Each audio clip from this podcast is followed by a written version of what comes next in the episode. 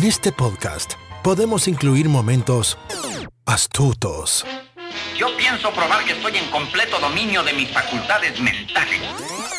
podemos incluir melancolía o incluir secretos de película. I see dead people.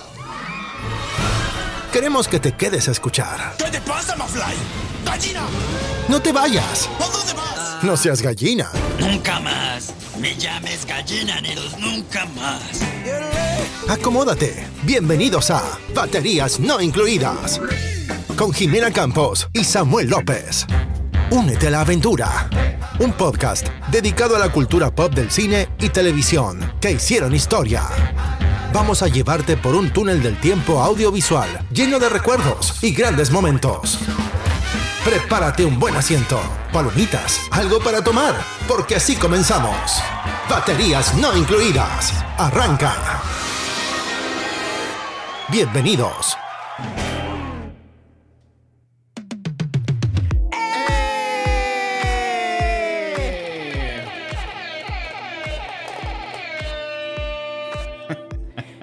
Bienvenidos a un episodio más de Baterías No Incluidas, a este especial de charlas y sorbos, episodio 75. Sami, ¿cómo estás? Pues qué efusividad, Jimé, con la que llegas a este episodio. Muy, muy contento de estar aquí como lo hacemos cada semana. Últimamente nos hemos dado la tarea de estar a tiempo, presentes y activos Presente. en nuestro podcast. Entonces, muy emocionado. ¿Tú cómo estás? ¿Qué tal tu semana? ¿Cómo ha ido todo? Yo les quiero pedir una disculpa por este podcast un poquito atrasado. Hemos estado lidiando con situaciones personales. No se preocupen, no es nada negativo. Solamente son muchos asuntos y papeleo Sí, y toda sí, la sí. cosa.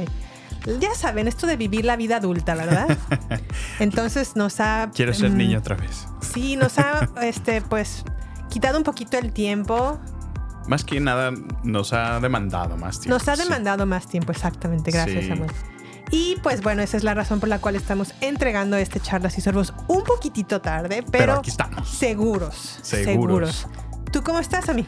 Bien, bien contento, Jimé. Ya se siente. Creo que ya hoy entró justamente el verano. Es el primer día del verano. Y ay, con mucho dolor en mi corazón, eh, empiezo a extrañar mi invierno. Pues mira, yo Frío. la verdad vi el calendario y vi el número 22 Ajá. y me acordé de Taylor Swift y su canción 22. Dije, bueno, no puede estar tan mal el día, ¿no? ¿Cómo canta? 22. Ah, pues muy bien. Te veo, te veo bien, te veo contenta, te veo Sí. alegre. ¿Estás lista para platicar los temas que traemos el día de hoy? Estoy listones, listísima, la verdad es que, bueno, vamos a platicar de lo que hemos estado haciendo, de lo que hemos estado viendo en los canales, o más bien no canales, ya no existen los, bueno, en nuestro, en nuestro hogar no existen los canales, sino los, las plataformas de streaming, ¿verdad? Sí, pero ahora que lo dices, es muy cierto. Ya realmente no vemos nada de televisión abierta. No. O sea, salvo que sea alguna noticia importante o. La Eh. última vez que vi televisión abierta fue para ver los Oscars, me parece. Fíjate. Creo que ya es la última Yo- vez que vi televisión. Yo a veces lo sintonizo solo para las noticias locales, pero Ajá. de ahí en más. Nada, Nada. más. No, yo hace tiempo decidí no ver noticias porque sí. Aparte, ¿sabes qué pasa mucho en Estados Unidos? Que hay mucho comercial como de. No sé. Proveni. Proveni es el medicamento que te ayudará a lidiar con la hepatitis número C. Pero también los efectos secundarios del Proveni Ah, sí. es. Te puede salir eh, deseos de suicidio, deseos de no sé qué. Deseos. Sí. Ay, o sea, úlcera gástrica, Ajá. cáncer intestinal, intento de suicidio. y tú así de, ok. creo- desprendimiento creo del ano. me- Cosas así horribles. Y, oh, por Dios, o sea, imagínate, no, no. Entonces, eso, aunado con las noticias, que la verdad es que la Pues sí, mayoría no son muy positivas, dije, no quiero empezar mi día con esto. Y dejé de sintonizarlas. Vamos a dejar lo negativo afuera. Muy Así bien. es, así es es, una excelente actitud. Jimé. Pero bueno, vamos a platicar de qué hemos estado viendo en nuestras plataformas de streaming, qué es lo que hemos estado viendo en el cine, porque sí, sí fuimos al cine. También vamos a platicar sobre si vale la pena o no preservar películas en Blu-ray o en 4K Ujú. o en DVD Excelente. o simplemente nada más comprarlo en versión digital. Digital, así es. Y por último, pues vamos a platicar de que The Flash y Elemental de Pixar han sido un fracaso total en taquilla. Sas. La verdad es que no ha sido un buen verano, ¿eh? A pesar de que ya estamos pues curados de espanto con el COVID. Sí. No ha mejorado la taquilla y pues eso es algo que vamos a platicar en un momento. Y por último, vamos a platicar de los estrenos que se vienen en el cine ya para esta última parte del verano, pero en particular de Misión Imposible 7. Oye, pe- pero qué peliculón, ¿no? Se, se acerca, se avecina, ¿no? Espero que sí sea lo que yo espero, lo que me ha anticipado el tráiler. A mí lo que me ha hecho es que me ha creado muy grandes expectativas, Jimé. De Sí. En, en días pasados estábamos viendo un pequeño trailer que, que hablaba acerca de cómo se filmó una escena clave, que ya más adelante lo mencionamos, Sí. y me elevó grandemente las expectativas Sí. en esta película. Sí, la verdad es que Tom Cruise no fue nunca mi actor favorito, Ujú. pero poco a poco en Misión Imposible como que lo fui respetando Ok. a medida de que fueron av- avanzando las entregas. Con Top Gun dije, no manches, me, me ganó completamente. pusiste un altar. "Wow". Y pues ahora va a ser San, San Tom Cruise, ¿verdad? San Tomás Cruz para mí, porque Ethan sí, sí, la verdad es que es muy bueno. Es que actorazo es Sí, Tom sí. Cruise, qué bárbaro. Pero bueno, ya no les spoilemos, lo, Sí. lo hablaremos en su momento, Ok, en este episodio. Así que bueno, ¿qué te parece si comenzamos a platicar con lo que hemos estado haciendo esta semana, Jimé? ¿A qué nos hemos dedicado en este tiempo? pues yo les quiero platicar que nos invitaron a probar un habano. ¿Un habano?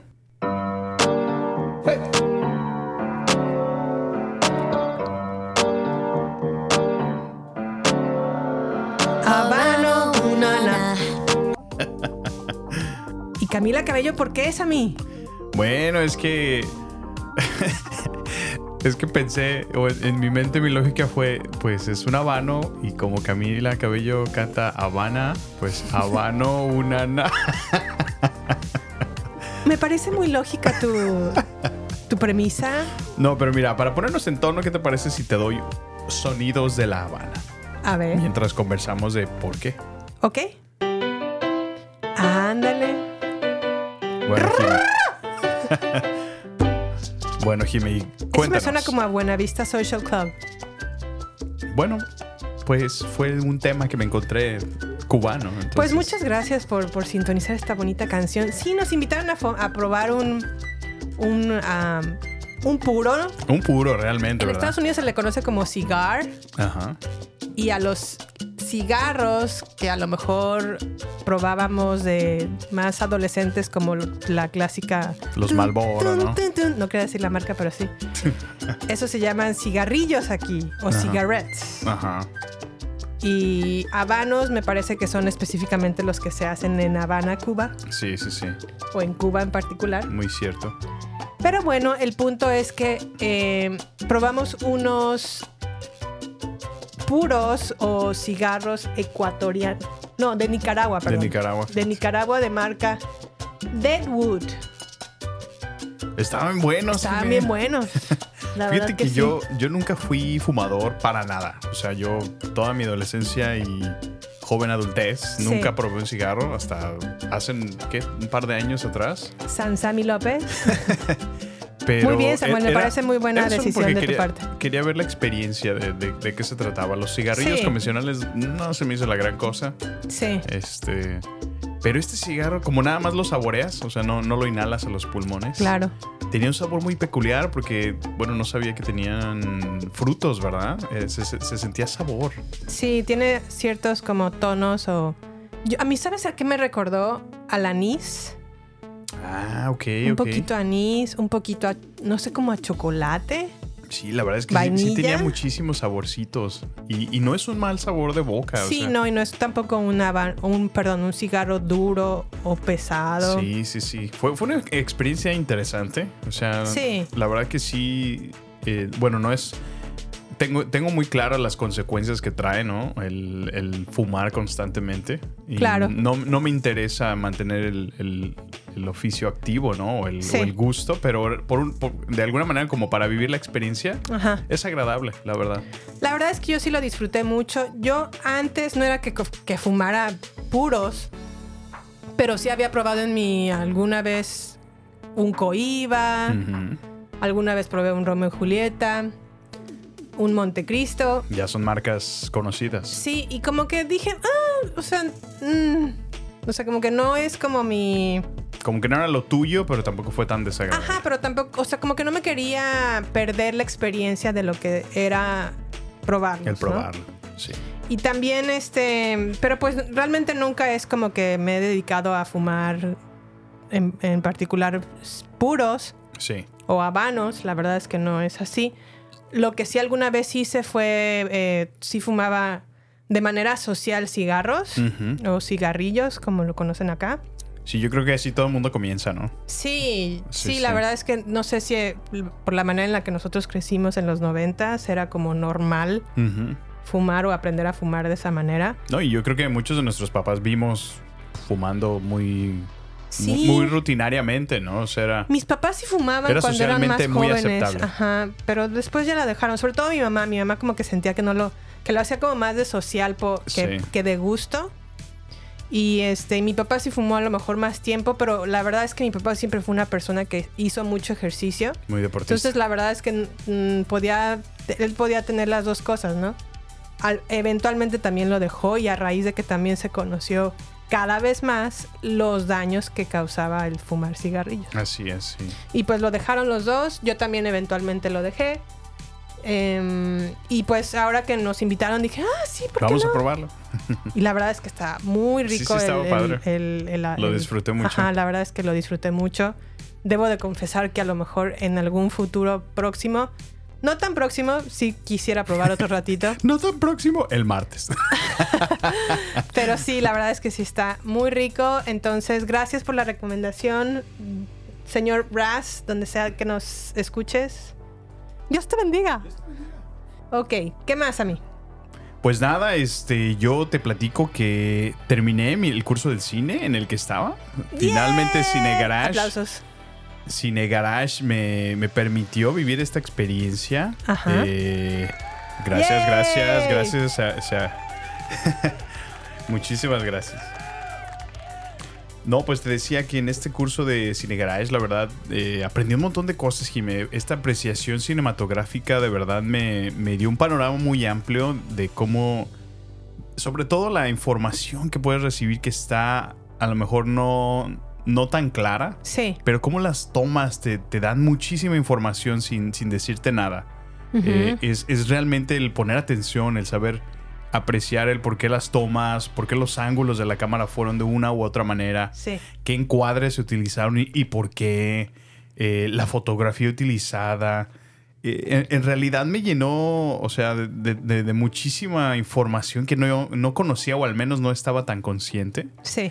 Eh, lo cual fue bastante enriquecedor. Eh, me gustó muchísimo también cómo es que eh, muchos directores, bueno, no solo los directores, en realidad los, los cineastas completos, to- todos los que están trabajando detrás de, de la producción de una película, Sí. eh, cómo es- están constantemente utilizando metáforas, símbolos, Oh, sí.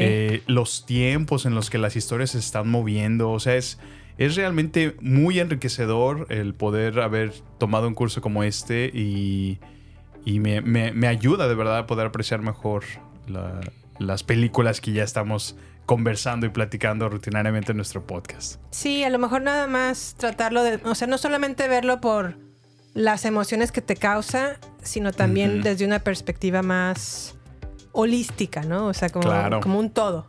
Una de las cosas que a mí me quedó muy clara es eh, desprenderse de ese sentir de lejos de pensar si la película es buena o mala. Tú solamente quedarte como un espectador y, y decir, ok, ¿qué me quisieron contar con esta historia? Eh, porque realmente es, es muy ambiguo el solamente am, enfocarte en, en decir que la película fue mala o buena por las cosas que no te gustaron. Sí. O por las cosas que te gustaron tú la consideras buena. No necesariamente, o sea, hay tanto trabajo técnico detrás, hay tanta eh, producción que a lo mejor te puede dar muchísimo valor a pesar de que la película consideres que no fue buena. Entonces, es sacudirte esas también- ideas. A veces que me ha pasado con, con películas muy buenas Ajá. que me hacen sentir de, de una cierta manera, pero al mismo tiempo no sé explicar por qué me hacen sentir como me hacen Exacto, sí. sentir. Escenas donde a lo mejor te, te hace sentir incómoda. Te ponen tensa. Y solamente son con los cambios de cámaras que a lo mejor te llevan a un momento y elevan una situación que, que, que justo causa eso, una, una Sí. reacción genuina en la persona. El cambio de cámaras y a lo mejor también el timing de la música Sí. influye mucho, la reacción del actor, la no reacción a lo mejor simplemente con no decir ni una sola palabra, solamente con el movimiento de sus ojos. No sé, todo, la verdad es que sí, el cine es increíble y qué bueno que te tomaste el tiempo y te decidiste de tomar este curso. Sí, estuvo padrísimo. Gracias por la recomendación. Sí. Muy bien, muy Bueno, ¿y bien. tú qué me cuentas, Jiménez? ¿Qué más has hecho tú? Pues bueno, yo le- también te quiero contar que esta semana, bueno, no esta semana, ya lo he estado haciendo como desde hace tiempo, pero como que no sé cómo aterrizarlo y sigo sin saber cómo aterrizarlo al 100%. Me pasó, o bueno, surgió este interés o esta... am, ¿Qué será? Como, sí, el interés de investigar cómo puedo hacer algo a raíz de que una amiga que tenemos en común me preguntó, bueno, ¿y, ¿y qué es esta filosofía que tú estás leyendo? Porque estábamos hablando de un libro, ¿no? Sí. Y como que le quise explicar, pero luego me di cuenta así como de, ay, pero es que no le encontré las palabras adecuadas para explicarle bien de qué se trataba esta filosofía y todo este rollo. Como que creías que lo has comprendido, pero no supiste explicarlo. Exacto, y dije, Ujú. ay, pues no sé, no, no, no le encontré las palabras adecuadas. Y me frustré un poco porque dije, me, me encanta mucho esto, pero no lo estoy, a lo mejor no se está quedando en mi cerebro, Ajá. que así como está entrando el aprendizaje, pues está yendo, ¿no? Sí, sí, sí. Entonces, mm, eso me, me motivó a lo mejor a buscar en internet cómo puedo buscar estrategias para almacenar mi conocimiento, porque evidentemente no me puedo fiar de mi memoria, porque pues está No. comprobado que como no pude recordar las palabras adecuadas para explicarle cierta cosa, es porque no lo estoy recordando al 100 en mi memoria. Claro. Dije, ¿cómo puedo hacer para respaldar este conocimiento y que pueda accesar a él a lo mejor en cinco años y vuelva a decir, ah, claro, o sea, me acuerdo de esto y de esto y de esto y del otro, sin olvidarlo? Sobre todo cuando son. O cuando el conocimiento llega a través de libros, Sí. eh, entrenamientos, algún video. sí, ujú, sí. documentales, todo lo que nos, Te a lo mejor nos, nos dotamos o nos informamos, que a lo mejor no respaldamos y que, que confiamos que nuestro cerebro se va a guardar esa información y la verdad es que no es así. Muy cierto. Eso me llevó a encontrar el método Zettelkasten. Ujú. El método Zettelkasten es, bueno, se ha popularizado, se popularizó porque un alemán sociólogo llamado Niklas Luhmann, o. Luhmann, eh, recolectó más de 90 mil tarjetas de, de 5 por 7 de las típicas que te hacían llevar a la escuela. Las Chiquititas. tarjetitas como Como de exactamente, Ah, como sí. de cartulina. Sí. Eh, y almacenó como 90 mil tarjetas Ah, su mecha. con toda la información y referencias este, en estas tarjetas que le ayudó a publicar 58 libros. La palabra Zettelkasten es una palabra alemán o alemana que significa caja de tarjetas. Comienza con, bueno, la, la intención o la- el objetivo es obviamente crear como una red de conocimiento, encontrar eh, conexiones entre tópicos, recordar lo aprendido, desarrollar ideas y argumentos. Entonces, lo que como funciona es que primero se crean dos cajas. La primera de ellas son llamada caja de literatura. Y en la caja de literatura es en donde ah, ah, pones todas las tarjetas que con la información que obtienes de videos, de libros, de películas, de documentales, de ensayos, de artículos, toda esta información a lo mejor que lees y que ves, que existe, que está más allá de ti, que tú no creaste, la pones en la caja de literatura. Y la otra caja es la permanente. En la permanente es donde tú, a partir de tus ideas de literatura o de la información que recolectaste a lo mejor de un libro, sacas tus ideas, tus argumentos, tu investigación, tus, tus pensamientos. O sea, pones por escrito lo que tú comprendiste de eso. Exacto, con tus palabras. Bueno, para empezar también las de literatura, cuando bajas esa información de lo que ves a la tarjeta, Lo tienes que bajar con tus palabras y que sea breve. Y una vez que lo vas a pasar, a lo mejor que a lo mejor recolectas 10 tarjetas de literatura, vas a convertir de esas 10 tarjetas a, a lo mejor dos permanentes. Y esas dos permanentes son las que te van a motivar a generar ideas, argumentos, a lo mejor, no sé, teorías. Ok. Y esas ya son permanentes. Entonces, ¿cómo las referencias? Pues a lo mejor como nos han enseñado en la biblioteca de referenciar por, por abecedario, que pongas a lo mejor un- una caja con la letra de la A a la Z y que la vayas referenciando a lo mejor por tópicos, la vayas referenciando por, lo- por, por números. La manera en la que lo hizo Luhmann en su Zettelkasten es por números, así como el clásico letra A, tarjeta 1,1, coma- Órale. así. Luego letra B, tarjeta 1,1, coma no sé qué. Oye, pues qué paciencia, ¿eh? Sí, la verdad es que sí es... la intención es que pudiera encontrar, si agarraba una tarjeta, por- con esa referencia decir, ah, ok, el, la, la conexión con esta tarjeta está en este lugar y en esta, en estas, o sea, como en encontrarlo rápido, ¿no? Como a lo mejor encontramos un libro en una biblioteca, ¿no? Si es un tópico de a lo mejor de ciencias naturales, nos vamos Sí. a la sección de ciencias naturales. También es importante que, por ejemplo, en las no- notas de literatura, pues tengas una referencia de dónde sacaste la información. Por ejemplo, Ujú. si es de un libro, cuál es el título del libro, el nombre del autor. Si es un video, pues Y cuál ya es. lo tienes al alcance así. Ajá, Sí, y que lo puedes también cierto. referenciar, a lo mejor en la Ya sección de veo. películas o en la sección de... No sé, o sea, eh, lo importante es que una vez que tengas cierta cantidad de notas de literatura, construyes tus notas permanentes, que obviamente también tienen que estar relacionadas a lo mejor si estás investigando algo en particular, si tú eres a lo mejor un ingeniero o a lo mejor en el caso del sociólogo que tenía un tópico de sociología, Sí. pues obviamente va construyendo sus libros de sociología a partir de todo el conocimiento que va adquiriendo. Sin que se le olvide, ¿sabes? O sea, aquí la intención es que todo el conocimiento que vayas adquiriendo en un cierto número de años lo deposites en un lugar en donde sabes que no se te va a olvidar porque no puedes confiar que tu cerebro se va a acordar de todo en cinco Así años, es. ¿no? Sí, sí, sí. No, y eso pasa porque es frustrante que dices, ah, yo ya había estudiado esto, o ya, ya me he inventado todo un tutorial en YouTube donde me enseñaron esto, y ahora ya no me acuerdo ni qué, ¿no? Entonces, tener como un punto de referencia rápida Sí. eh, sería interesante. Pero ahora, ¿cómo le hago yo que soy eh, moderno y no estoy en mi casa todo el tiempo, Jimé? ¿Cómo, cómo, cómo aplico un Zettelkasten a mi vida diaria? ¿Cómo me llevo esas notas conmigo? Sí, a lo mejor es la- el Zettelkasten de manera análoga, es decir, hacer las, las tarjetas, y todo esto, resulta a lo mejor ya un poco tedioso para estos tiempos que estamos de manera más digital. Ajá. Y hay herramientas como lo es Notion, como lo es Obsidian, como lo es... ah, no recuerdo ahorita el, el tercer software, pero Obsidian y Notion son herramientas que te pueden ayudar a recopilar información y que van Mm. contigo a todos lados, en un iPad, en una compu, en un Ah, teléfono celular. Y puedes a lo mejor hasta anotar cosas rápidas como una idea Ajá. y después la conviertes en, un, en una idea, idea permanente o a lo mejor si estás viendo en el avión, Sí. no sé, una película y tienes ideas sobre esta película, las anotas y luego lo, las vuelves a revisar y Órale. siempre y cuando obviamente referenciando, pues vi tal película de tal director con este título. Sí. Lo importante aquí es generar una red de conocimiento de lo que has aprendido y de lo que estás aprendiendo. Es interesante, Jimé. Te digo, todavía no, apenas estoy como estudiando cómo lo puedo aterrizar para mis necesidades, porque cada necesidad o cada estilo es diferente. Sí, sí, sí, claro. Y a lo mejor lo que a unos les funciona en Notion, a otros les funciona en Obsidian. Ya veré yo cómo le hago.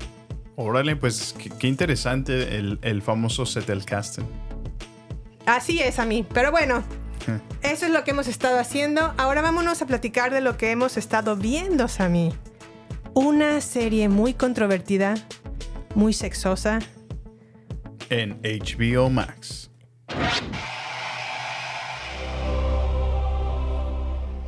que ahora es Max, pero para mí siempre será HBO. Bueno, e- ese es un misterio que todavía no me, no me quito. O sea, la plataforma solamente se renombró a Max, ¿verdad? Ajá. O sea, la productora sigue siendo HBO y tenemos HBO de aquí a toda la eternidad. Sí, Ah, pero dentro de Max hay un como un una pestaña o una subpestaña que se llama HBO Originals Ah, y entonces muy te metes ahí y pues ya ves todo el contenido de HBO. Que por cierto, no me gustó la nueva Max. Está como más chafa. Sí, a mí tampoco Para me gustó. sincero. Para nada me gustó, la verdad. Sí, sí. Y de, de- de alguna manera yo le hubiera puesto Super HBO o HBO Plus o, o Mega HBO. No sé, para mí la marca importante era HBO, y no Max. Sí, pues sí. Pero Sí. bueno. Max no era como el grado, el grado que exponenciaba a la, a la plataforma, ¿no? O sea, HBO Max, ¿no? Pero bueno. Pero bueno, bueno. Ahí en esta plataforma, hace dos semanas o tres semanas me parece ya, se estrenó la tan controvertida nueva serie de Sam Levinson. Recordemos que Levinson ah, bueno, es el creador de series como Euphoria. Euphoria Ah, ha sido sí. como muy controversial, la verdad, o muy controvertida. ¿En serio? ¿Por qué? Pues por los temas que toca, por la, la manera en la que lleva la actuación de los adolescentes que están en esta serie a otro nivel. Y pues sí es un poco controvertida Euforia, la verdad. Mu- no mucha gente lo ha visto, pero sí es popular entre los adolescentes. Y ahora regresa con esta serie nueva que se llama The Idol, El ídolo. el ídolo. Sammy, ¿qué te ha parecido esta historia? Pues, ¿qué te parece si antes de dar la opinión, vamos y revisamos el trailer? Va. The American dream. Rags to riches. Trailers to mansions. You are fucking Jocelyn. Just be you. Easy. I'll just do that.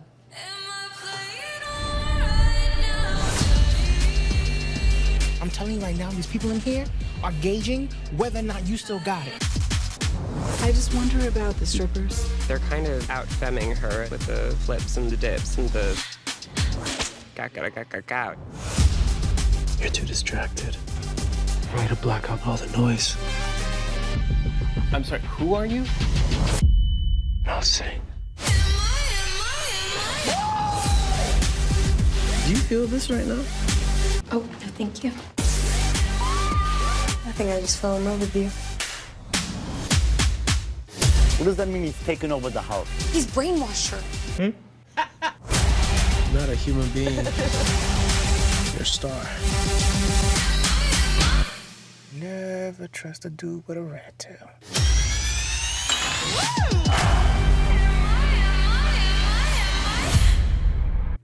Ya ves, Jimen, nunca confíes en un tipo que tiene un rat tail o una cola de rata. Una cola en su cabello de rata. Pues mira, yo para empezar no confié desde que me enteré que era The Weeknd. Y dije, "Oh, ¿No te cae oh". bien The Weeknd? Me caía muy bien en su primer disco. La Sí. verdad es que tuvo un buen disco, pero ay, después de. Me, me seguía cayendo bien cuando salió con el grupo que te gusta, te- que amas. Daft Punk, por con supuesto. Daft Punk, exactamente. Pero ya después en su tercer disco, no sé qué disco va, que está como todo golpeado y sangrado. Sí, sí, Y sí. que después hizo el Super Bowl, dije, ugh, The Weeknd. Yo sí siento que sí- se hizo como muy comercial, ¿no? Eh, digo, sé que tuvo hits que están pegajosos. El tin, tin, tirirín, tin, tin, tirirín, tin, tin. Sí. Pero fuera de eso no, no- no se me hace muy buena música. De hecho, creo que por ahí vimos... eh, nos aventamos uno de sus conciertos, ¿no? Sí. De este disco. Justamente Y- y en la- Max.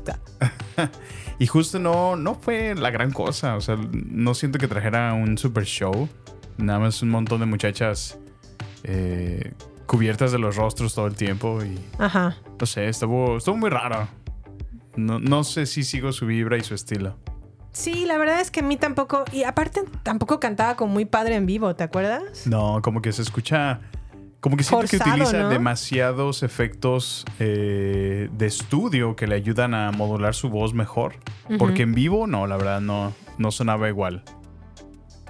Para mí, mi canción favorita de él y su- mi disco favorito siempre sonará así.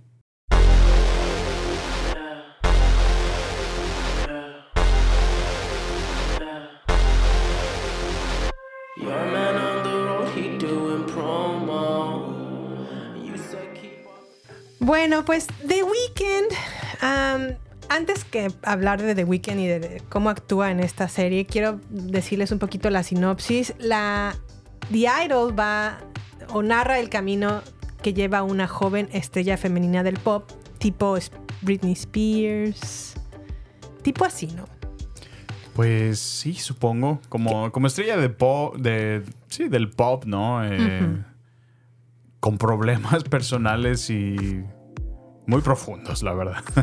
Bueno, esta estrella del pop llamada Jocelyn se enamora de el dueño, que es The Weeknd, de uno de los clubs más exclusivos de Los Ángeles. Y obviamente lo que la protagonista, que es Jocelyn, no sabe es que su nuevo amor es el líder de una secta secreta que opera en la ciudad. Órale. Bueno, ahorita van tres episodios. Sammy, ¿qué opinión te merece The Idol? Pues bueno, tenemos en la pro- como protagonista a Lily Rose Depp, como lo mencionas. eh, A la hija de Johnny Depp, ajá. The Weeknd, que ahora ya va por el nombre de Ab- Abel Tesfaye, que es como el nombre con el que nació, su nombre de nacimiento. Ya. y, e interpreta a Tedros. Y pues la verdad es que esta serie, no sé, Jimeno. Mira, lejos de escamarme por los temas y eso, digo, es HBO, es, siempre va Sí. a haber. Pero, no sé, esta, esta serie no me, no me ha atrapado hasta ahorita. No. Creo que quieren hacerla muy dramática, quieren hacerla muy polémica, pero yo siento que se Como que no siente fluye, so- ¿no? sobre sobreintencionado, ¿no? O sea, de verdad se quieren esforzar mucho porque causa esa polémica. Sí. Que no siento que está causando y solamente refleja que, que fue intencionada de esa manera. Ok. La verdad es que no, no, ninguno de los de las actuaciones se me ha hecho como una gran revelación. De hecho, de hecho, se me hacen actuaciones como clase B, honestamente.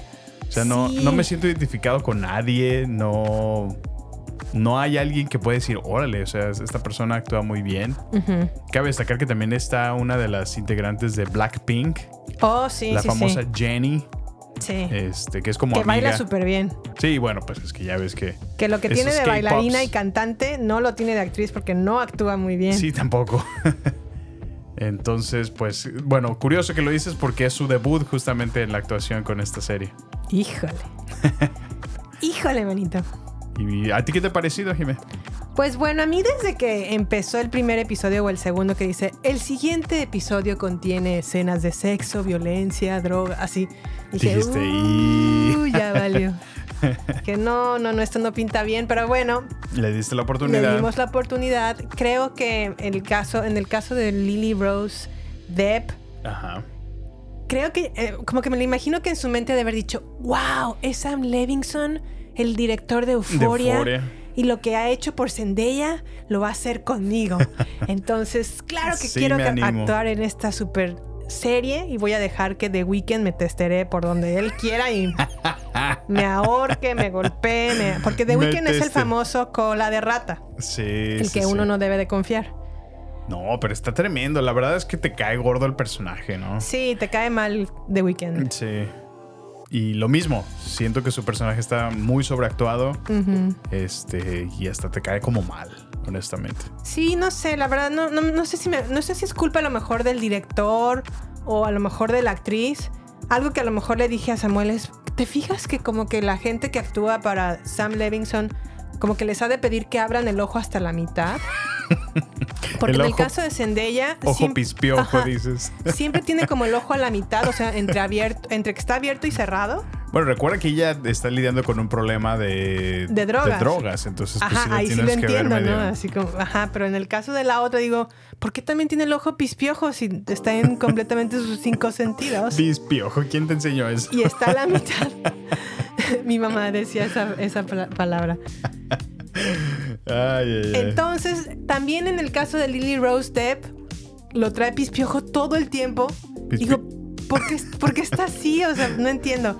Pero bueno, dejamos, dejamos de lado a, lo- a Lily Rose. Ajá. Nos vamos con The Weeknd. The Weeknd actúa como si fuera, pues sí, a lo mejor el líder de un culto que todavía no se desarrolla Como bien. el padrote, ¿no?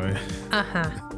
Y como que rápidamente la enamora y ahora ya al seg- al- para el segundo episodio se va a vivir a su ya casa. se muda a su mansión, así, tal cual. Y según The Weeknd la va a ayudar a, a como sacar su, su potencial. Es que lo que pasa es que ella es como una actriz que está batallando como en regresar a la... eh, A las- a recuperar la, fa- charts, ajá, a la recuperar la fama que ha tenido y porque al parecer perdió a su mamá. Sí. entonces como que eso le, le afectó muchísimo. Entonces está batallando no solamente en sus coreografías sino en la composición musical. Sí. y aquí es donde entra justo The Weeknd que mencionas que está tratando de de levantar otra vez su carrera pero Sí. se ve que realmente tiene una doble intención Claro. entonces Y se la va a levantar no solamente levantándosela con nuevas composiciones y todo, sino que en la composición le va a levantar pero hasta la garganta. para sacar una nueva canción. Yo confío, confío que lo, Ay, lo- ay, lo ay. que vamos a ver en- próximamente, o sea, lo que va a entregar Jocelyn, que es la famosa ídola, Ajá.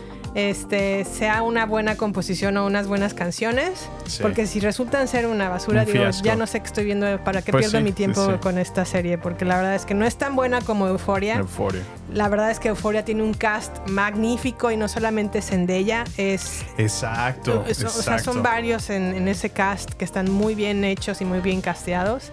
Que a lo mejor no me siento igual con el cast de The Idol, que no solamente son estos dos protagonistas, sino los demás, que tampoco como que hacen clic.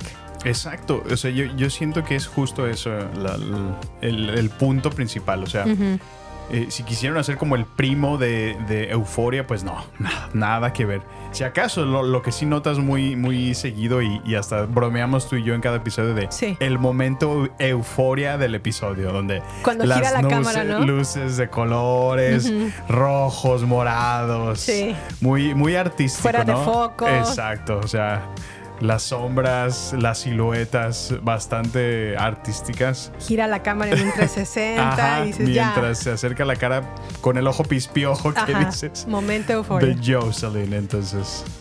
Pero pues, bueno, la verdad es que le voy a dar una oportunidad más de dos episodios. Ok. Y si no me agarra, ya, ya la voy a soltar porque no, no, no, no la aguanto, la verdad. Sí, sí, bueno, si no la han visto, está en HBO, está en Max En Max.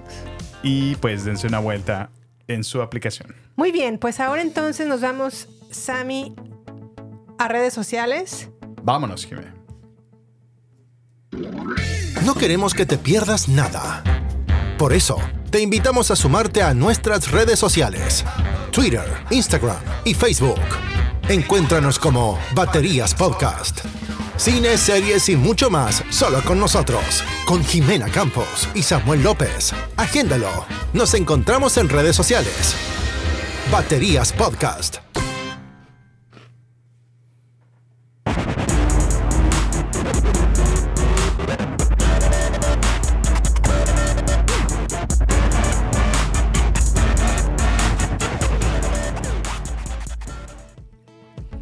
Bueno, y lo que acabaron de escuchar es un pequeño intro de Spider-Man Across the Spider-Verse que la fuimos a ver al cine.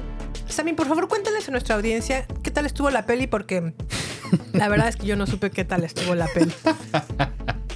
Bueno, queridos escuchas, deben de saber que para esta película yo me había anticipado muchísimo porque había escuchado muchos buenos comentarios acerca de esta película. La estaba anticipando bastante, me creó muchísimas expectativas ya que se decía que ha superado a la original Spider-Man este, Into the Spider-Verse. Ajá. Y, y a mí me gustó muchísimo la primera entrega con Miles Morales. Esta película Sí. de animación fue genial, Sí, muy, divertida, bastante creativa. Y pues la verdad eso me elevó muchísimo. Y yo, Jime, vamos, vamos. Y por alguna otra razón no podíamos ir al cine. Sí. Y cuando finalmente pudimos, nos lanzamos el martes a las 7 de la noche después de haber comido. Error. ¿Por qué les digo esto? Porque apenas vamos comenzando la película, no han pasado ni 15 minutos, ya cuando se empieza a poner bueno el asunto y volteo así a mano derecha y veo a una Jime con la boca hacia 45 grados abierta, los ojos completamente cerrados y Ay. dos personas atrás así como medio asomándose para ver si en verdad estaba dormida. Qué pena. Fue muy gracioso. Lástima que no tenía palomitas y no te aventaba uno a la boca. Ay, no, Samuel, me ahogo, me muero. Ay, Jimmy, ¿qué pasó, amiga? A ver, cuéntame, ¿por qué te quedaste dormida? Bueno, yo creo que lo que me sucedió fue el clásico mal del puerco. Comimos, yo no me acuerdo qué comimos, pero no fue un martes, fue un viernes, porque los viernes siempre vamos de day night. Ah, ok, sí, sí, cierto. No fue el martes esta vez. Y nos fuimos a comer a dónde? Mm, Fue cuando fuimos a la birria. ah, Que la birrias. Ay, es que aquí la comida mexicana es ausente. No hay muchas opciones y las que hay y son buenas son pocas. Bueno, la verdad es que estas quesabirrias están bien sabrosas. Me las comí con un consomecito. Mm, bien sabroso. Pero sí, por lo general me da que obviamente como pesadón. y me llevan una sala oscura, Sí, sí. pues sueño. Y la verdad es que me quedé un poco dormida, sí, debo de confesarlo. Samuel me despertó porque yo creo que ya me vio como con la baba de fuera. No, es que a mí solo me da. Bueno, tú me has dicho. Sí, o sea, es una situación donde yo me puse a preguntarme: ¿Jimena querría que le avisara? Y mi respuesta a mí mismo fue: sí. Ok, la voy a despertar. Quiero preguntarte algo. ok, dime. ¿Te di pena? No, no, no, la verdad no. Ay, pues, ¿por qué? O sea, Bueno, entonces te voy a pedir otro favor. Sí. La próxima vez que me veas dormida, no me despiertes. Déjame en paz. Déjame dormir un ratito porque estaba echándome un sueño tan sabroso Bueno, está bien. que cuando desperté así como de... "Ah, ah, ah". Y tú, estás con la boca abierta. Ah, bueno, es que la verdad yo, sí ay, perdón, bien Samuel. chistoso. Te veías bien mal. ¿Qué te está aburriendo la película o qué? Y yo, no, no, está buenísima. Y yo, Ay, ni siquiera sabías que había pasado, pero bueno. Pero bueno, la verdad es que debo de reconocer que es una historia. La, la verdad no me acuerdo muy bien de la historia, pero, pero debo de reconocer que sí se elevaron en cuanto a la animación en esta película.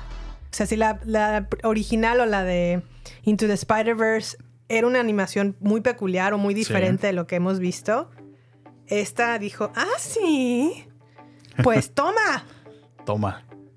No, y la verdad es que en esta película, eh, bueno, vemos retomando a un crecido ya Miles Morales, que, bueno, como lo, lo- lo conocimos en la primera parte, eh, sigue como el papel de, del único Spider-Man, porque en la historia original fallece Peter Parker, el Spider-Man que hemos conocido todo este tiempo. Sí. Y ahora una nueva amenaza eh, pues aparece cuando nuevamente eh, tema del multiverse eh, aparece un, un enemigo que trata de de alguna manera vengarse de Miles. Y esto lo lleva a una odisea donde se, se reencuentra con Spider-Mans que existen en otros multiversos. Y una nueva historia se desata. Así que, eh, bueno, vemos esto eh, desenvolviéndose en- a lo largo de la película. Pues yo no lo vi tanto como vengarse de un Spider-Man a otro. Más bien lo entendí, No. lo entendí como que necesita que cierto personaje que en esta ocasión recae en Miles Morales tenga que pasar por cierto acontecimiento de su vida para que se alineen como los universos. No, eso ya fue por consecuencia, pero estoy hablando del, del malo, o sea, donde te dormiste, el, el que tiene Ah. los puntos. Ah, sí, el de los puntos. es Ese es el que está buscando cobrar venganza de Miles. ¿Ves? Si hubieras estado despierto, hubieras entendido mejor la película. Bueno, es que se me olvidó el villano de los hoyos. Pero bueno, no voy a spoilear en qué avanza, ni qué, qué sucede, ni nada, porque es muy divertido ver cómo se desenvuelve. Eh, Tenemos que mencionar que sí es larga como un día sin eso pan. sí, eso sí, muchachos, prepárense para tres horas de su vida en esta película, así que Ay, no sé pónganse si dije, "Ay, ya cómodos, que se acabe, por llévense favor". doble comida. Sí.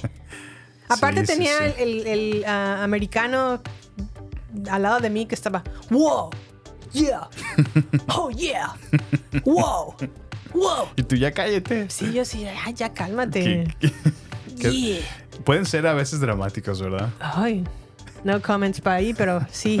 Pero bueno, ¿quién fue tu Spidey de- dentro de estos multiversos? Ah, qué Tu buena Spidey pregunta. favorito sí, también. sí, sí, mira, ya hasta te, te tenía preparado un pequeño audio. A ver, a ver. Déjame te lo presento. Quick break for a cup of chai with my my auntie. I love chai tea. What did you just say?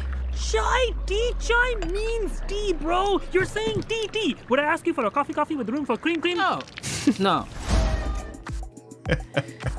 Nos introducen a un nuevo personaje que es un. Spider-Man de, de la India.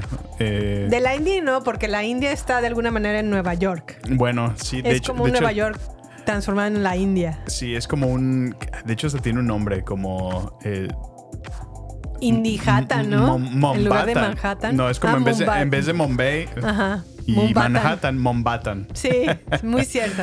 Y que es un reflejo de la India, pero en Manhattan, ¿no? Es- Así es. A mí me, ca- me cayó súper bien este personaje. Sí, la verdad es que es Este- entrañable. El, pues el clásico acento, ¿no? Eh, con, con tono indio fue bastante peculiar y muy... A mí me gustó muchísimo este, esta versión de Spider-Man. Sí, la verdad. Y también la manera en la que retratan Mumbatan. Ajá. Es sí, muy sí. fidedigno a, a la India sin faltar al respeto, ¿eh? Por porque son muy respetuosos sí. de sus tradiciones y Así de cómo a lo mejor se manejan. Ajá. Lo, lo- Nada de, pues, um, clichés, ¿no? O Ajá. estereotipos. Así es. Pues bueno, entonces en esta ocasión Yo creo que la semana que entra no iremos a ver Indiana Jones. Porque no se me antoja mucho a ti. Sí, la verdad es que no es, no es una película que me esté robando mucho El aliento. el aliento, así es. Pero bueno, Sammy, antes de pasar a qué es lo que viene en noticias o de cine, vamos a tocar el tema del elefante en la habitación. Ok. Mi pregunta para ti es, ¿crees que es buena idea preservar el estado físico de películas y series o irnos completamente al digital? Pues. no, yo la verdad es que. Yo la verdad que como, como buen millennial First class. 90s batch, pues yo, a mí siempre me ha gustado conservar mis, mis películas en físico. No solo Sí. películas, sino videojuegos, porque también es, es ahora ya otra tendencia que puedes comprar el video ya de manera digital. De hecho, la, la consola más moderna de PlayStation, y creo que también lo hacen para Xbox, Sí. ya, no, ya ni siquiera tenía una ranura como tal. Ya puedes Oh, wow. solo hacer la compra digital del, del videojuego sin tener o necesitar el disco en físico.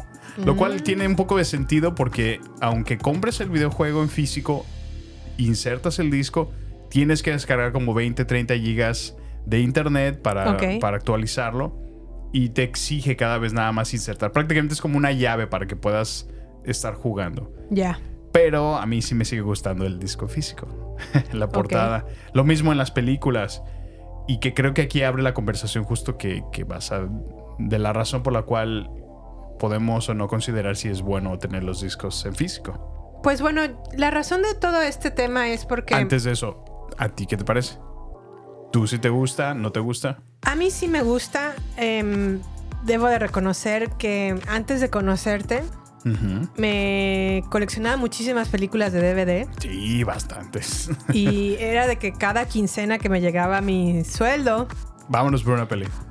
este, vámonos a comprar al menos dos películas siempre, o sea, cada quincena, dos películas, cada otra quincena, dos películas, y así. Ujú. O sea, realmente sí he gastado bastante eh, o invertido, yo lo llamo así, quiero pensar que es inversión. O al menos un, un legado, ¿verdad? Sí, caray, no, no, no. Este- Tan, solo, tan solo en pensar lo que gastamos el año pasado, Jimé, entre películas físicas y, e idas al cine, Sí. es, es una. en idas al, al cine fueron como mil dólares. Ah, no manches. No, no sé, la verdad, no he sacado el total de las no, películas, pero es que sí fueron muchas visitas y, Sí, sí. y realmente el cine es caro aquí. Sí, es caro. Sí. Pero bueno, la razón del por qué estoy tocando este tema es porque a partir de que fue la huelga de los escritores o, a- Ujú. o de que comenzó la huelga de escritores en Hollywood, Otra, porque ya ha habido como. sí, la última me parece que fue en el 2008, si mi memoria no me falla. Y si sí, por favor, ayúdenme a corregirme, querida audiencia. La última vez que, bueno, esta nueva huelga que hay de escritores, eh, lo que provocó, porque lo que quieren hacer las empresas como Disney, como Warner, como pues todas estas grandes empresas de entretenimiento es utilizar un poco más la inteligencia artificial para sustituir la cantidad de escritores seres humanos.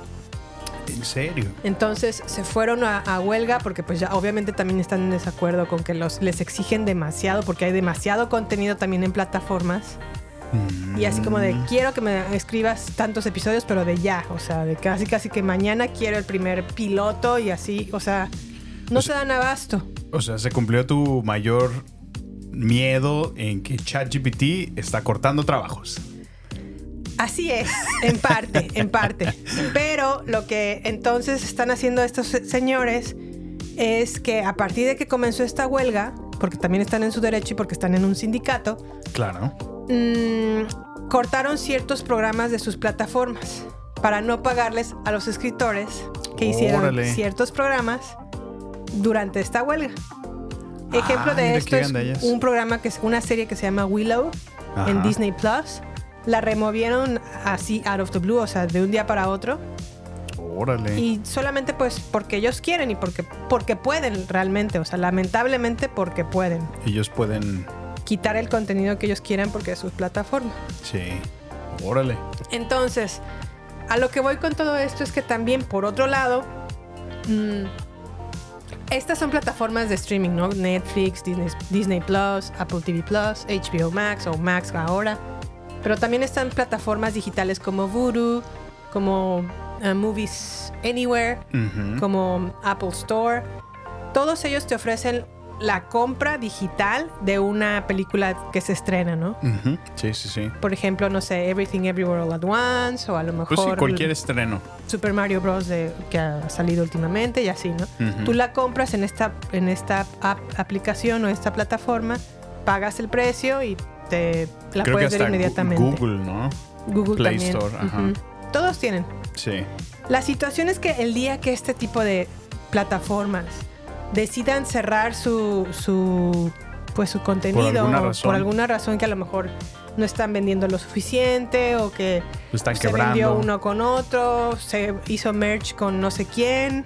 Se pierden esas plataformas y evidentemente también está en riesgo de que se pierda todo tu contenido digital.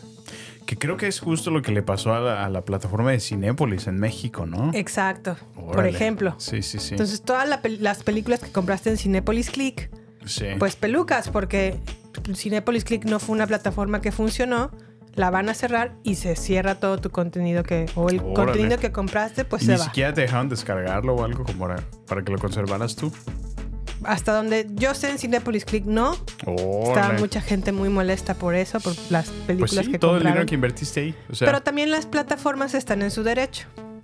digo, entiendo las plataformas, pero realmente si tienes un cliente que le estás pagando, digo, yo por ejemplo, de, un- de estar pagando un servicio de Netflix, no esperaría yo algo, pero si yo estoy comprando o adquiriendo una, una película, aunque sea en formato digital, pues tengo el derecho de conservar mi copia digital, ¿no?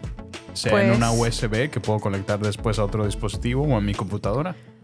Pues sí, no, porque si la manera en la que proyectas esa película es a, través- a través de una plataforma que ya no existe, ¿cómo la puedes mantener?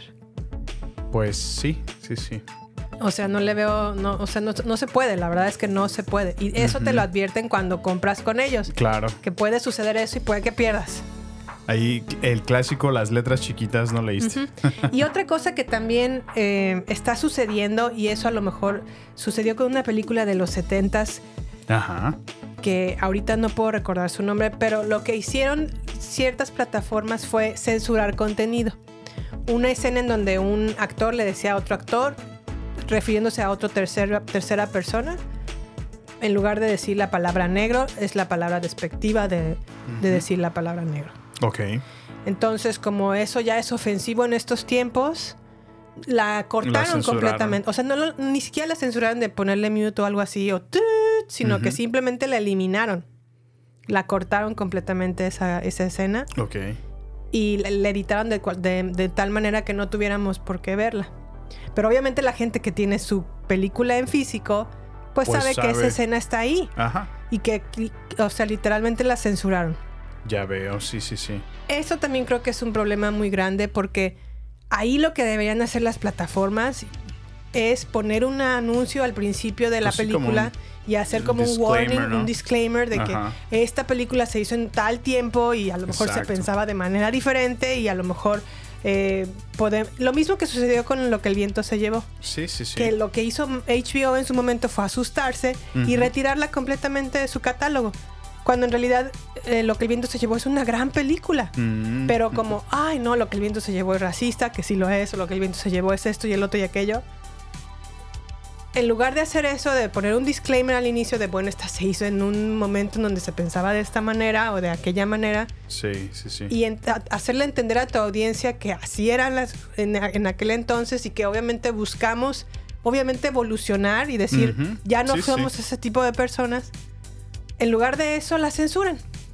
Híjole, es que ya realmente hay tantos cambios en nuestra cultura moderna que, que a veces parecen más, más absurdos, ¿no? Que, que progresistas, ¿no? Exacto. Eh, lo cual es, sí, sí, sí, entiendo, entiendo el punto al, que, al cual estás llegando, Jimmy. Entonces, lo, lo que yo... la razón por la cual a mí me parece importante que sí haya un respaldo en físico es porque tú puedes ver tu película cuando te plazca, tienes eh, pues obviamente el respaldo de, de esa película en físico, muchas de ellas también vienen en digital, claro que las canjeo de manera digital, Pero yo sé que el día que esa plataforma se vaya, yo tengo mi copia física. No y, no- y- y deja de eso, o sea, a lo mejor no necesariamente la, la plataforma se va, pero se va el internet. Se, se fue por en tu colonia por X, Y razón. No, no pudiste tener un fin de semana. Bueno, pero tienes tus películas en físico que Sí. realmente lo único que necesitas es tener electricidad. Enciendes tu consola o tu reproductor.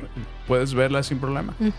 Sí. No, y aparte, ah, otra cosa que también está sucediendo y la razón por la cual quiero traer este tema en particular es para incitarlos también a que busquen hacer su respaldo en físico, porque mucha gente sigue a lo mejor, um, como se está yendo toda digital, ya no quieren sacar cosas en físico. Ejemplo de esto es, a mí por ejemplo me parece que Midnight Mass de este Ma- Ma- Mike Flanagan en Netflix es una super serie Ok. que no la puedo tener en digital porque a Netflix no se le antoja sacarle en Sacarla. físico Ujú. y solamente la puedo ver en digital como es en la plataforma. Y esa, la verdad es que es una serie para mí, es, me encantó y a lo mejor no fue tan pro- popular como a lo mejor Stranger Things. Y hasta la fecha no podemos tener un Midnight más en físico porque a Netflix no se le da la gana. Y los es- cuales también están en su derecho, ¿no? Pero pues sí, pero pues eso es lamentable, la verdad, porque nos, nos cohibe a nosotros o nos, nos limita a que no podamos ver esa plataforma Sí. si no tenemos, o no podemos ver ese contenido si no tenemos la plataforma. pues sí, sí. y el día sí. que quieras la quitan y hazle como tú quieras. Y ya, no vuelves a ver Midnight más. O sea, es como, no sé, eso me preocupa. Por eso yo traje a la conversación este tema Ya. para seguir motivando a que se compren eh, material en físico que nos, y que obviamente eso motive a la industria a seguir sacando material en físico. Ahora, una de las cosas que a mí me gusta y me llama la atención de aquí en Estados Unidos es que cuando tú compras aquí una película en físico, Sí, no solamente puedes obtener el Blu-ray y el DVD, sino también viene incluido una copia digital de la misma película. Sí. Entonces, de alguna manera tienes las, las, las Las dos tres. opciones, ¿no? lo, lo mejor, los tres universos. Sí, o sea, realmente es muy bueno porque tienes tu mismo catálogo digital que Sí. es muy cómodo también. O sea, cuando viajas, pues puedes verla desde tu iPad, puedes verla desde el hotel, si también tienen un Apple TV, por ejemplo. O sea, Ujú. es, es cómodo, ¿no? Acceder a tu contenido remoto. Sí. Pero al mismo tiempo aquí tienes tu copia en físico que te espera si quieres volver a verla. O sea, es, es- está padre eso. Está padre eso, pero bueno, vámonos entonces ya con la penúltima sección. Sammy, Vámonos.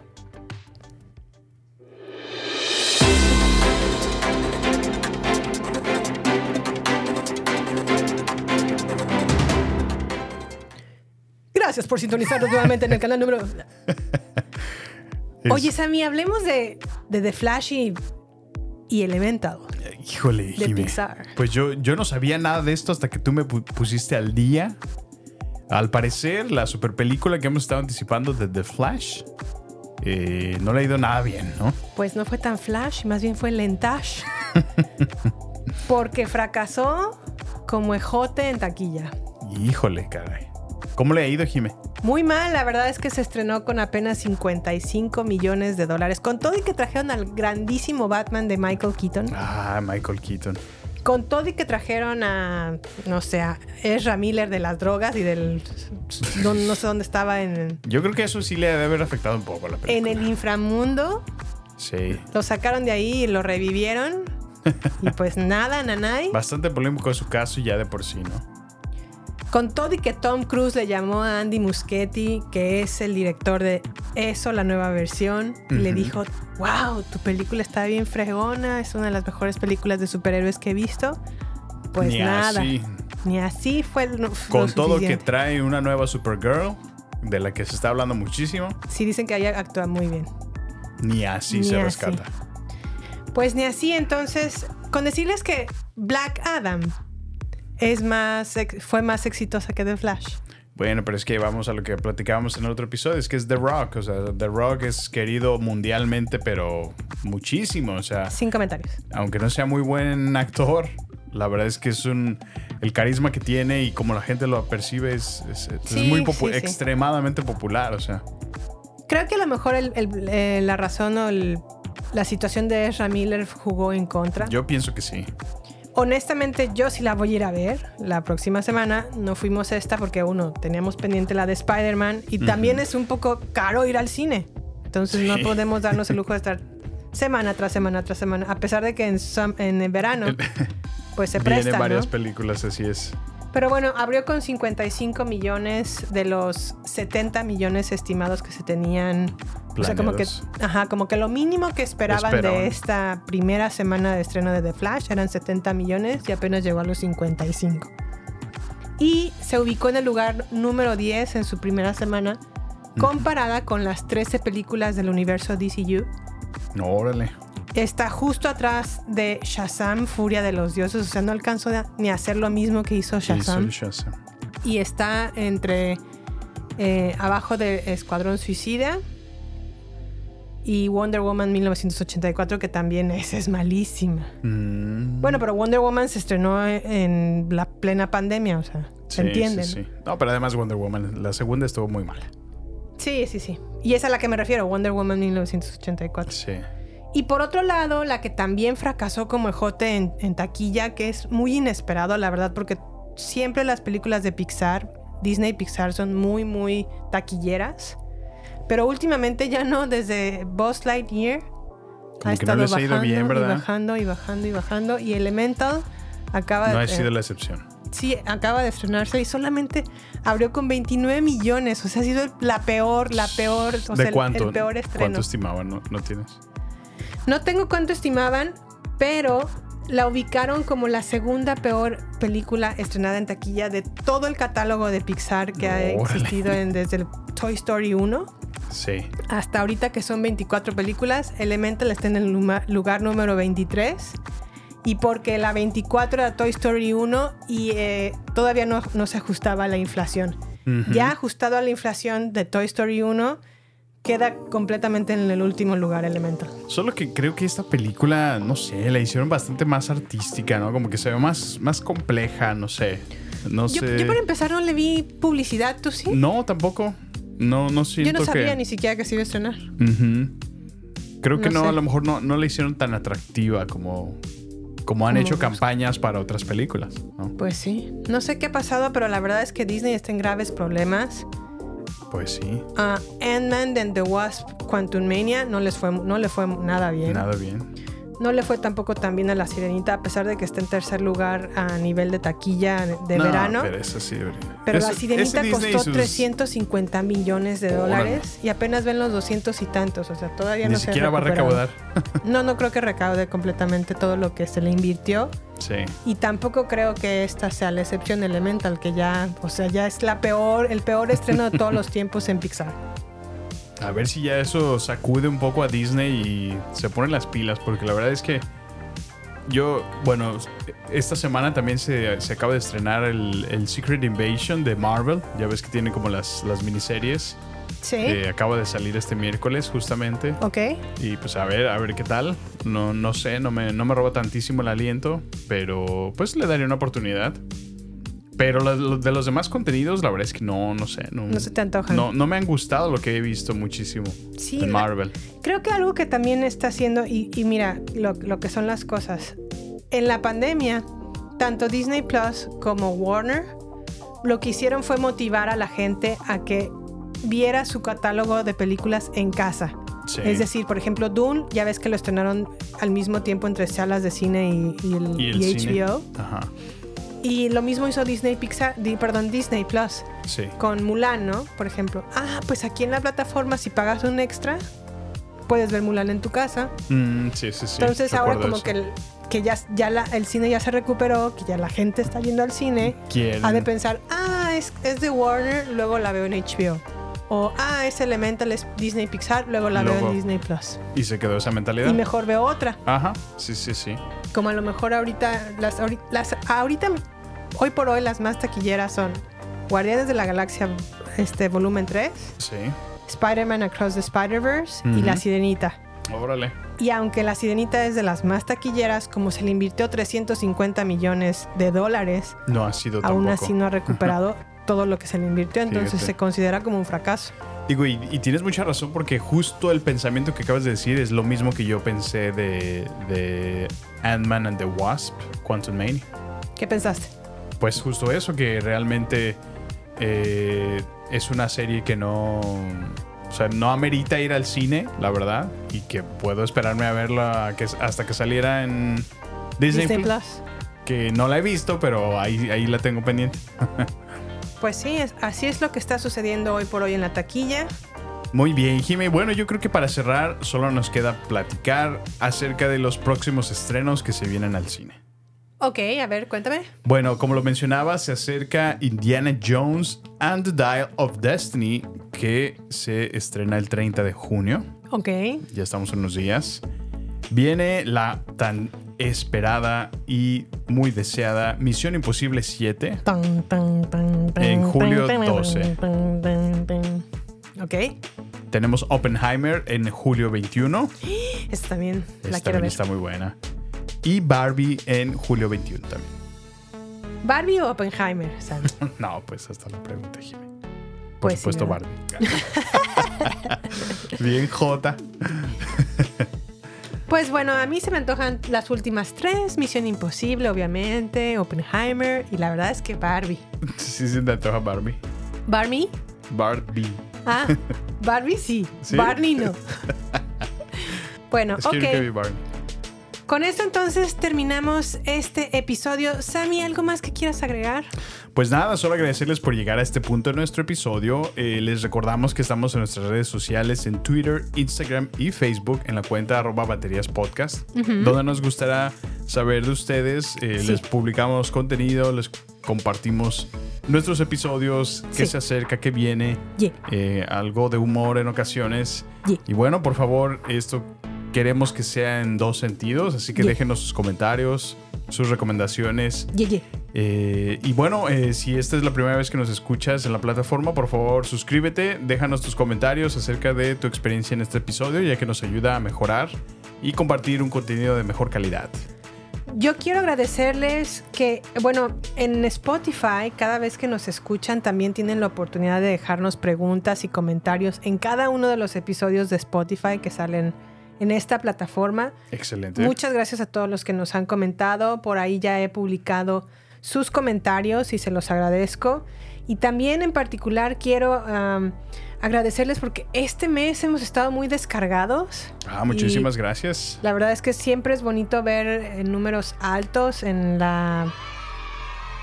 Yeah, exactamente. En particular, obviamente, quiero, pues, eh, en Estados Unidos nos escuchan mucho, en, obviamente, en este estado de Arkansas, en California, en Texas, en Florida, en Missouri, Virginia y eh, Connecticut, Luisiana y New Jersey y Pensilvania. Ah, mira, qué, qué padre. Sí, Eh, encontrar un nuevo estado cada vez.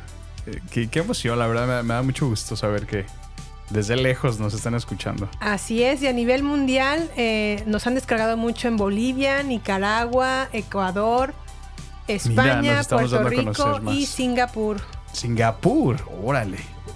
Así es. Qué interesante. ¿Quién sabe quién nos encontró hasta allá? Entonces, pues muchas gracias Pues muchas por gracias a todos ustedes, gracias por su fidelidad, gracias por estar aquí, es contenido que hacemos con mucho cariño para ustedes. Sí. Y bueno, pues Jimmy y yo les agradecemos una vez más, bonito día y pues hasta la próxima. Bye.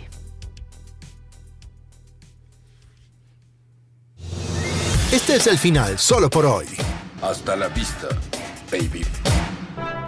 Prepárate para más acción, misterio y seguir descubriendo las mejores escenas y secretos del cine y serie. Solo aquí, en nuestra próxima entrega, Baterías No Incluidas Podcast, con Jimena Campos y Samuel López. Hasta la próxima.